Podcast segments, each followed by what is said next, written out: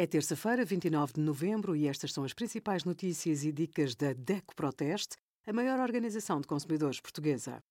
Hoje, em DECO.proteste.pt, sugerimos: não encontra um medicamento na farmácia?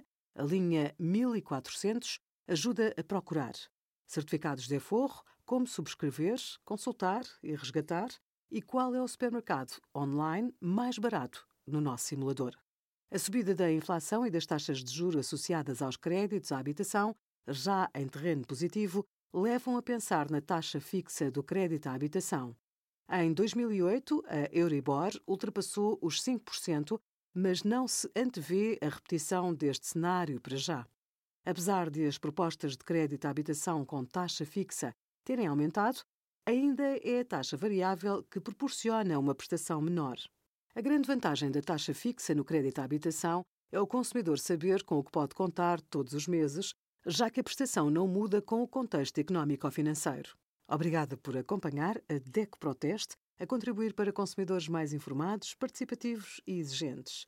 Visite o nosso site em deco.proteste.pt.